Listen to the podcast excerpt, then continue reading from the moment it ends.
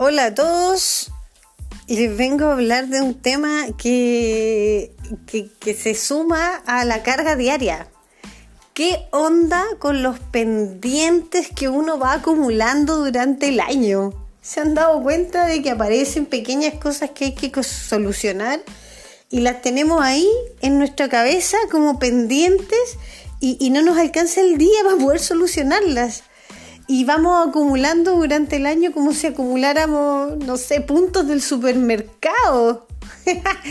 que al final, eh, cuando termina el año, parecemos Papá Noel con una, bolsa de pendientes que hay que solucionar y que, y que no hemos logrado darles el tiempo ni la prioridad para poder eh, resolverlos. Entonces, ¿cuándo uno llega a resolver todos los pendientes del año? Cuando uno se toma vacaciones por la chica, weón.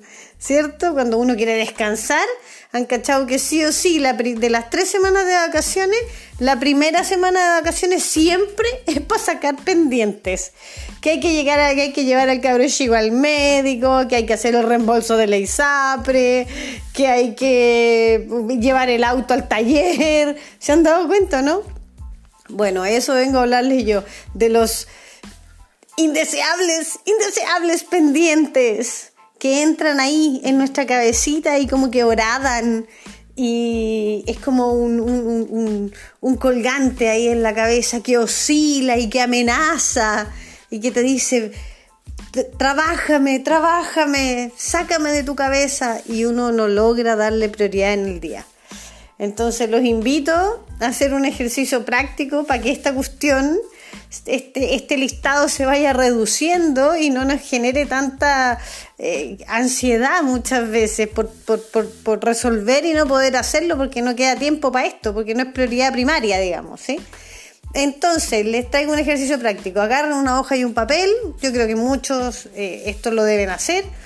Y anoten, anoten sus pendientes, los que tengan más frescos, sí, po los que se les hayan repetido las últimas dos semanas, no se vayan a los pendientes eh, como de vida, porque si no se van a estresar, se van a, se van a ofuscar, porque la lista va a ser muy larga. Entonces, a los pendientes más eh, recurrentes las últimas dos semanas. Y ahí eh, los organizan.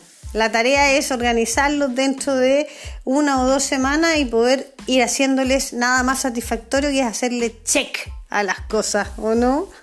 En las listas de pendientes. Bueno, eso, les dejo aquí este, este podcast cortito. Si les gustó, eh, compartan. Soy Cata Fillat Podcast. Un abrazo y cariños para todos.